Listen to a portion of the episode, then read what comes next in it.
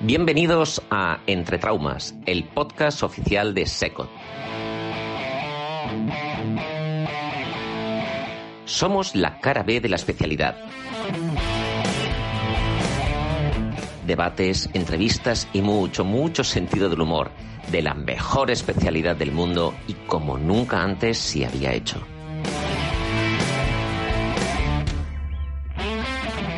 Bienvenidos a la locura radiofónica de Secot. Empieza Entre Traumas. Bisturí, gasas, Y que empiece el lío. amigas, amigos, bienvenidos al lío de Entre Traumas, el podcast oficial de Secot. Mireya, Qué lío. qué lío, no sé. Alfonso, qué lío. No, no, hoy, hoy va a haber mucho lío. Sí, porque Sí, sí. eh, ya los invitados ya, ya, ya se lo traen. Los invitados ya traen algo, pero ya cuando digamos sus nombres y veamos la del tema científico que vamos a hablar hoy, veremos que no es una fracturita cualquiera. No, no, no, no, no, no, no, no. Pone los pelos de punta, pero a ver si lo- a ver si nuestro público lo adivina. Bueno, claro, si se han leído de qué va el programa ya lo van a adivinar. Pero también Alex, ay, Tranquilo, ay, tranquilo, eh, tranquilo. Soy traumatólogo. Bueno, Soy traumatólogo. Las De cosas pie. así, Sí, de- y de... Mireia, defiéndeme, por favor. No, no, no tienes defensa posible. Ca- Carlos, Venga, va, tira, tira. Carlos Olaya, Antonio Gómez, Antonio Gómez y Carlos Olaya. Por alusiones, Antonio Gómez podría defenderse porque es del mundo del pie, ¿verdad, Antonio? Más o menos. Vale, otro que se baja del carro cuando hay agresión. Se Pero te yo sé van que de la Carlos Olaya chupipandi, no, ¿eh? Se me va el de la chupifandi. Te abandonan. yo sé que Carlos Olaya no lo es, porque ha sido mentor mío. En el 12 de octubre fue uno de los que me enseñó a operar este tipo de fracturas. Luego ya me desliga un poco, ¿verdad? Por, por eso has terminado en mano, ¿no? Eso es, eso es. Pues se me daban mal este tipo de fracturas, entonces, claro, me, me, acojono. La realidad es que en el, el Congreso de Sevilla, estamos grabando, como sabéis, esta temporada muchísimos capítulos desde aquí, y al final es como un directo del Congreso de Sevilla. Hay una mesa espectacular que habla sobre las fracturas complejas de pilón tibial, que nosotros hemos decidido titularla No es lo que parece, porque a veces tú ves una radiografía en urgencias que dices, pues parece una bimalolar Tontorrona. Un To- tobillito. Exacto, y Ay, los ya en el perfil ves como, como un perfil extraño, y ya cuando se le Bueno, ocurre... Si es solo en urgencias, bien, pero cuando te lo encuentras programado, Eh, exacto.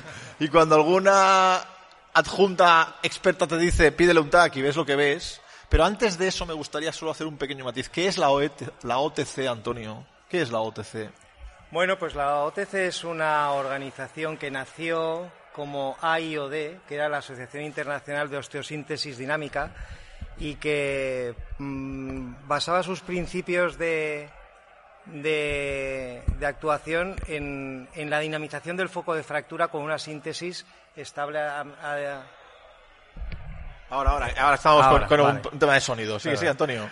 eh, que, que basaba eh, la, eh, la cirugía en conseguir dinamizar el foco de fractura e intentando a- realizar la síntesis a distancia de la misma para intentar minimizar el riesgo de, de lesionar el, el tejido que estaba ya lesionado por la fractura e intentar mantener el hematoma primario de fractura. Nació como, como la IOD. Eh, poco a poco se fue transformando y por motivos burocráticos pues se transformó en OTC, que, que tiene su vertiente española, OTC Spain, y que depende fundamentalmente de la OTC Internacional o OTC Foundation. Y antes de entrar en, en- debate de lo que nos ocupa, que sé que ya tenéis ganas, Mireia y Alfonso, me estáis mirando mal, pero Carlos, ¿y la, la AO? ¿Qué es? ¿Qué es la AO? Madre mía. Oh, bueno, ¿En claro, serio? OTC AO, sí, sí, sí. Necesito saber si eso es un Barça Madrid o no. No, no, no es un Barça Madrid. ¿No? es un Barça Madrid. No, no, son completamente complementarias. Y, bueno, pues AO, mm, sabéis que es asociación para el estudio de la osteosíntesis, formada ya hace muchos años, en los años 50, eh, eh, con, una, con un background muy importante y, y- y bueno, pues es una, una asociación que ahora mismo la, la misión que tiene es buscar la excelencia en el, en el manejo de las fracturas de, de- los pacientes y para conseguir esa excelencia en ese, en ese manejo, pues buscar la excelencia en la, en la educación, que es otro de los pilares, ¿no? Excelencia en educación, excelencia en investigación y, y básicamente es, es eso. Pues hablando de excelencia, ¿no? Exacto. Vamos a lo que toca. Vamos al lío que dices tú siempre. Exacto. Vamos ¿Por qué, por, qué, ¿Por qué hemos empezado el, el programa de hoy diciendo que esto va a ser un lío? ¿Por qué tiene tan mala fama las fracturas de pilón tibial? Uy. Pues tiene mala fama por dos motivos. Lo primero, porque todavía no tenemos todos los conocimientos que necesitamos los traumatólogos para poder operar en condiciones de estas fracturas y porque hasta ahora, hagamos lo que hagamos, el índice de fracasos es altísimo. Siempre tenemos complicaciones de, de- muchos tipos, cutáneas, mecánicas, de síntesis. Eh, yo creo que está todavía, le falta una vuelta de tornillo. Aún necesitamos más conocimientos, más puesta en común entre todos los que nos dedicamos un poco a esto y, y que y, y a pesar de todo sigo pensando que son fracturas de una gravedad extrema para la articulación y que hagamos lo que hagamos vamos a seguir teniendo un porcentaje alto eh, para lo que es otro tipo de fracturas, un porcentaje alto de fracasos. ¿Y fractura de pilón igual a cirugía? ¿Igual a tratamiento quirúrgico siempre?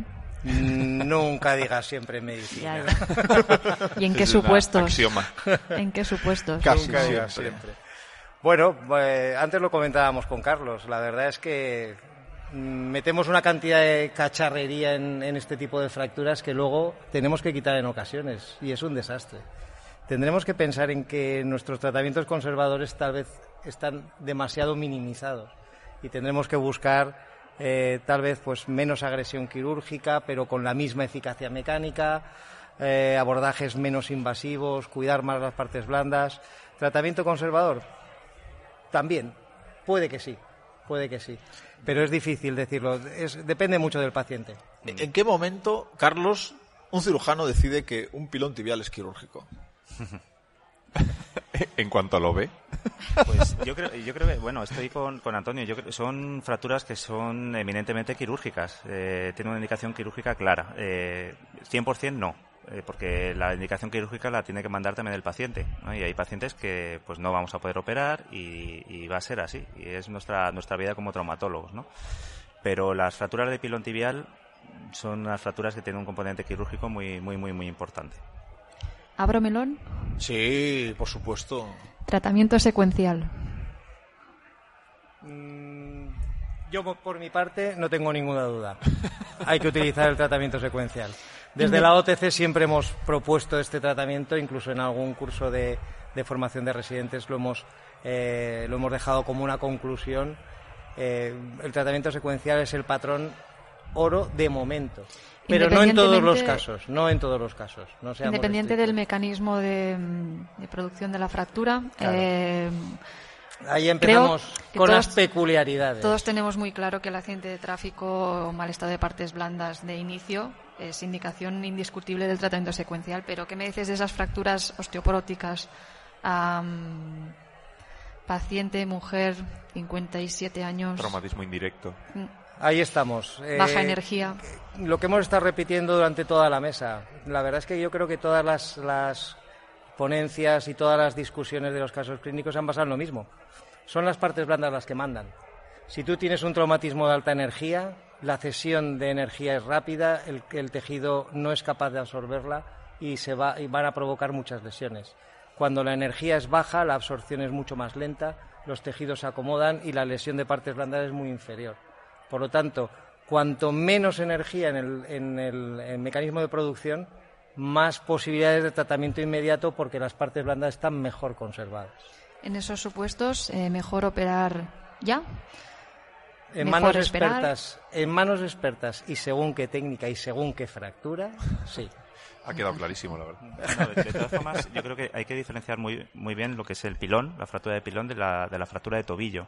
A veces, muchas veces no lo. Porque tú me parecía que estabas describiendo una fractura de tobillo, ¿no? Un mecanismo indirecto, no tanto una compresión axial. ¿no? Abre el Que- segundo melón. Sí, sí. Ahí, efectivamente, ¿no? Y, y- y el, es lo tobillo, que- el tobillo plus. Claro, ¿no? El, el- el que ni es tobillo ni pilón, ¿no? El anclón, ¿no? Que no es, no, no se sabe muy bien qué, qué es, ¿no? La Pues, fractura que el residente siempre te pregunta, pero esto es un pilón, esto... Mm. Tú no sabes qué contestarle. ujú. Porque no lo sabemos.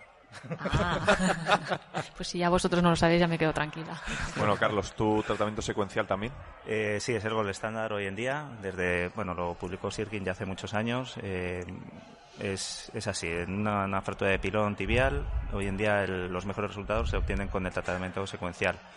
Hay determinados momentos que, como no es siempre, Entonces, pues hay veces que sí podemos o, tenemos que intervenir eh, o hacer determinados gestos, ¿no? Pero, pero en principio, con el estándar, tratamiento secuencial. Y ahora, de manera precipitada, yo te preguntaría, ¿cuál entrevistador estudioso te diría, ¿y Peroné sí o Peroné no? Y eso es un error, porque la pregunta es cuándo planificas. Claro, eh, Peroné, ¿cuándo? Más que Peroné sí, pero no, y, y bueno. Y al final, como vamos a un público como el que vamos, residentes, gente joven, como nosotros, ¿cuándo planificas? Luego nos comentas lo de Peroné. ¿Cuándo, en qué momento empezáis a planificar una fractura de pilón tibial y cómo lo hacéis? Desde que aparece el paciente por la urgencia, ese es el, momento en que tienes que empezar ya a planificar cómo están las partes blandas de inicio, eh, cómo es la radiografía, cuál es el patrón de esa fractura, si es en bar o valgo, si le va a venir bien un fijador o no le va a venir bien un fijador. Eh, y, bueno, básicamente eso. Y, yo, creo, que incluso previo a ello hay que ver el paciente y hablar con él, porque hay que conocer las demandas mecánicas y funcionales, la patología asociada, las comorbilidades, eh, el abuso de tóxicos de cualquier tipo, alcohol, tabaco. Eh, tratamientos que está tomando que nos pueden influir un poco en, el, en, la secuencia de tratamiento y en cómo abordar esas fracturas. Y, estoy con, Carlos. Eh, todos los parámetros de la exploración, todos los parámetros de la anamnesis, la radiografía inicial y, por supuesto, el TAC. Cuando tienes todos los datos encima de la mesa, empiezas a barajar y miras qué estrategia puedes utilizar. Yo, creo que habéis, introducido un tema interesante en el tratamiento y planificación posterior, que es el tema del fijador externo. con el fijador externo existe o puede existir cierta controversia cuándo hay que ponerlo, en qué momento hay que ponerlo y cuándo hacer o no el escáner, ¿no? Eh, ¿Vosotros qué pensáis al respecto? ¿Todos los pilones por partes blandas necesitan un fijador para mejorar el tratamiento posterior? ¿Con una bota de yeso puede ser suficiente? tacantes después. Sí, si quieres contesto ya esto porque me ha tocado en la charla decirlo. Sí, sí, sí. Y yo creo que la bota de yeso es un, es un mal elemento inmovilizador porque para visualizar las partes blandas tienes que quitarlo. Cada vez que lo quitas, o está el traumatólogo durante una hora haciéndolo, o tiene que basarse en la ayuda o, la, actuación de personal que a lo mejor no sabe muy bien qué es lo que está haciendo. La movilización de fragmentos provoca una inflamación secundaria. Entonces, eh, la inmovilización con un yeso mm, yo creo que es en muchos casos perjudicial. Y en cambio, el fijador externo te mantiene la alineación, consigues mantener esa ligamentotaxis tan importante para, para alinear los fragmentos fundamentales y te permite visualizar las partes blandas en cualquier momento. No te contraindica en, en ningún caso la visualización, las curas son mucho más fáciles, el paciente tiene menos dolor. Yo creo que, el fijador externo tal vez es más. Eh, en muchas ocasiones yo lo mantengo, si, si es el paciente ideal, lo mantengo como inmovilización posoperatoria después de una síntesis definitiva. ¿Algún truco para la colocación de ese fijador externo en la urgencia? Trucos. Cosas a tener en cuenta. saber hacerlo y tener ganas. Es lo mismo, no, pregunto, es lo mismo poner un fijador para una fractura de pilón que para una trimaleolar luxada. Bueno, el, fijador externo siempre tienes que tener en cuenta lo que vas a hacer después y tienes que darle ese, ese espacio a los abordajes futuros. ¿eh? Tienes que colocarlo, tienes que colocarlo con idea de que vas a tener a necesitar más tipos de tratamiento. Un tratamiento definitivo con un fijador eh, no se monta de igual forma, la configuración no es la misma que si es un tratamiento secuencial. Es, importante lo que la pregunta que has hecho porque en patrones tipo crunch type, los tipos B, ¿no? que, se va el astrágalo hacia adelante, ¿no? pues eh, sí tienes que pensar cómo colocar el fijador para reducir el astrágalo a su lugar para que, las partes blandas vayan mejor. Y si ocurre lo contrario, si es un, como un pilón hacia, hacia posterior, ¿no? pues a lo mejor te tienes que buscar alguna forma de hacer una dorsiflexión del, del pie, poniendo un pin en el primer meta, por ejemplo, pero siempre buscando la congruencia articular. Si os parece, pasamos al tratamiento definitivo. ¿De qué herramientas disponemos para operar estas fracturas? Mm, ¿De casi todo?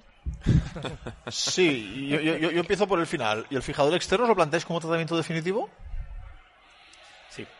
Sí. Sí, sí. Sí. Carlos el breve.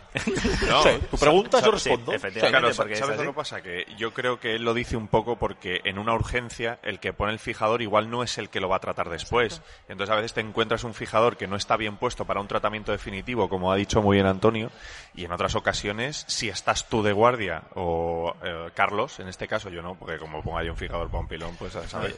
Eh, perdonad, el sí era por, eh, sobre todo pensando en un tratamiento definitivo de fijación externa Sí, circular, por ejemplo, o Claro. bueno, o híbridos se han presentado también. Yo mis mandos es más dirigido hacia la fijación externa circular, con sistemas hexápodos que, que bueno, hoy en día la verdad es que los manejamos con bastante frecuencia y es una es un arma muy importan- muy importante hoy ¿En en qué día. indicaciones, Carlos? Pues sobre todo complicaciones de partes blandas importantes, fracturas abiertas de pilón, que, que no vamos a poder hacer ningún abordaje y, y- y tampoco nos planteamos una artrodesis eh, de tobillo de entrada, ¿no? Pues podría ser una, una de las opciones. Y, y para... También- tal, ve- ta- tal vez también, Carlos, en defectos óseos, que puedes hacer algo de compresión y luego elongación en un segundo tiempo. Bueno, pero realmente el Exapod es, es un auténtico Ferrari de la fijación externa, pero no está al alcance de todos los hospitales. ¿eh? Eso también es cierto. Eh, muchos de nosotros en nuestros hospitales no podemos acceder. Es más, en alguna ocasión hemos tenido que derivar a un paciente a que le pusieran un Exapod en un hospital de referencia porque a nosotros ni nos lo compran ni lo vamos a disponer. Exacto. ¿Y el tratamiento con artrodesis primaria? ¿En qué indicaciones lo planteáis, Antonio? Pues yo tengo una indicación bastante clara, que es paciente mayor con baja demanda mecánica, con fracturas conminutas que son difíciles de arreglar y que, eh, sobre todo, pacientes que necesitan una carga rápida, porque someter a un paciente mayor a seis, ocho semanas de descarga es condenarlo tal vez a no volver a caminar nunca bien.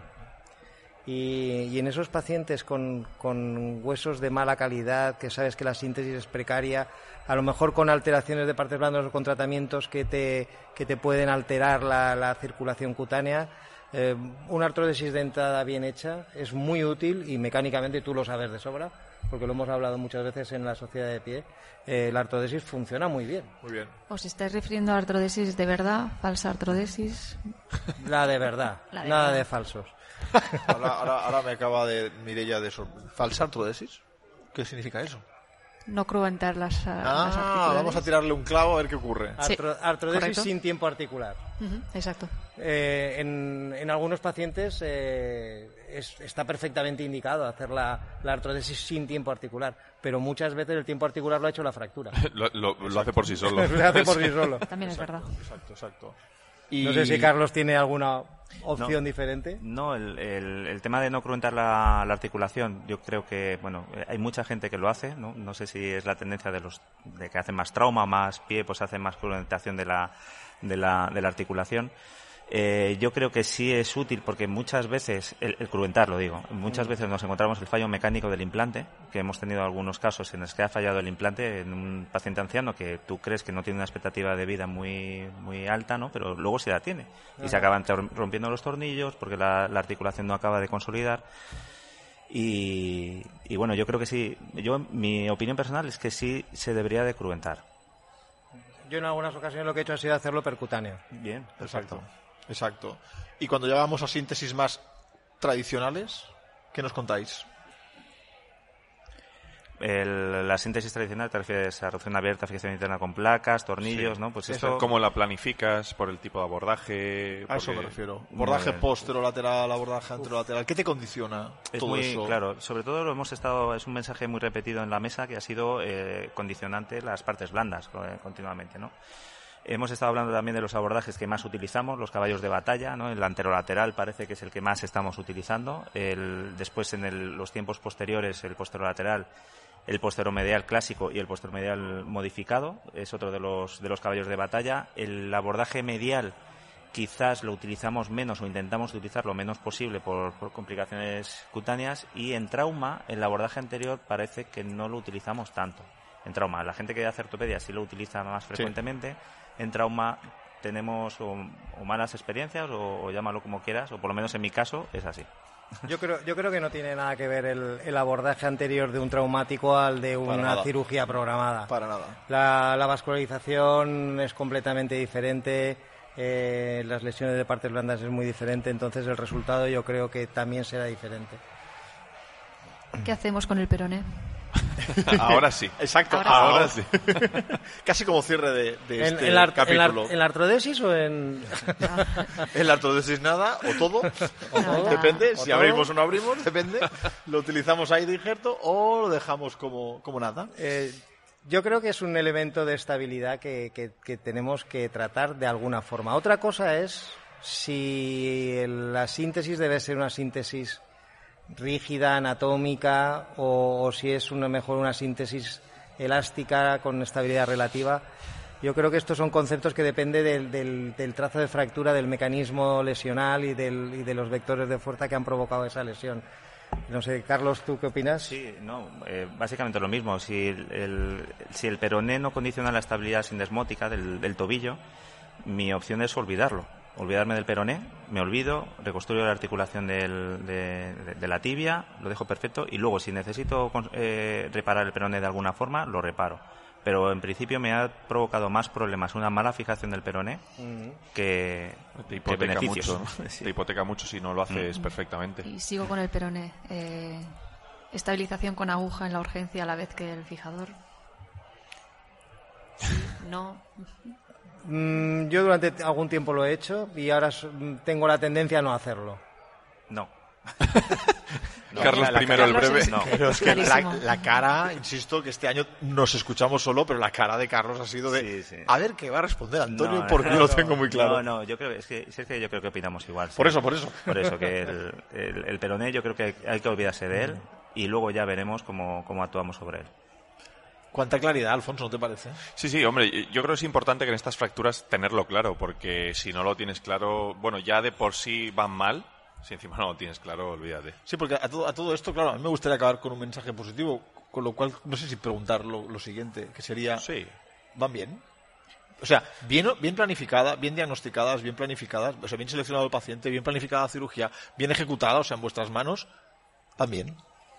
Es Mm. muy, es muy difícil. Yo creo que es una, una fra- no, eh, es una fractura que no está, que no está resuelta. Pero la estamos resolviendo, que es lo que por eso estamos aquí. Entonces, Exacto, ahí, ahí, ahí, estamos intentando mejorar estos resultados y yo creo y soy, mm, vamos, eh, creyente, creyente a tope que, que lo vamos a conseguir mejorar. ¿Puedo una última? Por supuesto. Reducción asistida con artroscopia. fu. Nosotros no tenemos ninguna experiencia y, y la verdad es que eh, hemos intentado hacer artroscopia en seco y no veíamos nada. Sí, Nosotros, sí, sí, no, no, porque Alex tenemos compañeros y amigos de la Sociedad Española de Pie que, que lo hacen a diario y con muy buenos resultados. Pero en mis manos no he sido capaz de ver nunca en seco y con las lesiones de partes blandas da un poco de miedo el meterle agua. Sí, sí, sí. Entonces, eh, yo de momento no. Hasta que no me convenzan más, mm, no lo haré. Carlos. Es que hay tal variedad de fracturas, ¿no? De pilón que tampoco, porque hay algunas fracturas que a lo mejor sí le viene bien la reducción, ¿no? Estos fragmentos de endai punch que son muy aislados, pues a lo mejor tiene su, su opción y no hay que no hay que cerrarse, ¿no? Yo pensando en las C- 43 C3 no le No- veo, no lo veo. No te entra, No, no te- no no te le veo entra. opción. No te entra. Amigas y amigos, aquí, aquí lo dejamos. Qué placer de mesa. Sí, sí, sí, yo creo que Bueno, de mesa de capítulo, da igual. O sea, no sé, estos no son mesas Ya no capítulos. sabes dónde estás. No sé dónde estoy. No, sobre todo tener las cosas claras. Yo creo que han dejado los puntos clave para que cualquiera que se enfrente a una fractura de pilón tibial, ya sea en la urgencia o ya Por sea... supuesto. eh, lo han dejado bien claro qué es lo que sí hay que hacer y lo que no hay que hacer y dónde puede haber cierta duda, pero realmente cómo tratarlas de manera efectiva. Ya sabemos que son fracturas muy complejas con los resultados eh, no son del todo buenos, pero si encima no lo hacemos bien, pues... Exacto. Carlos, un placer. Siempre es un placer escucharte. Yo hace años que comparto contigo cosas en cursos y es un placer. Cosas. No te las voy a contar, Alfonso. No te las voy a contar, celoso. Eh, con Carlos compartimos eh, a hoy, compartimos cursos y es una maravilla escuchar la, la simplifi- simplificidad con la que ejecuta sus argumentos. Sí, que lo hace sencillo, Eso, Alfonso. eso, eso. Y con Antonio el mundo del pie. Es una pasión que tenemos. Una pasión. El mundo del Una pie. pasión, aunque no me dejan ahora todavía volver al ataque. A ver si, si volvemos a retomar las buenas costumbres. Exacto. Gracias, Antonio, y gracias, Carlos. Muchísimas a gracias vosotros. a vosotros. Enhorabuena. Mireia, un placer. como siempre. Alfonso. Bueno, en este capítulo más que nunca hay que seguir los pasos, hay que seguir bien las indicaciones que nos han dado nuestros dos invitados de hoy para obtener el resultado adecuado.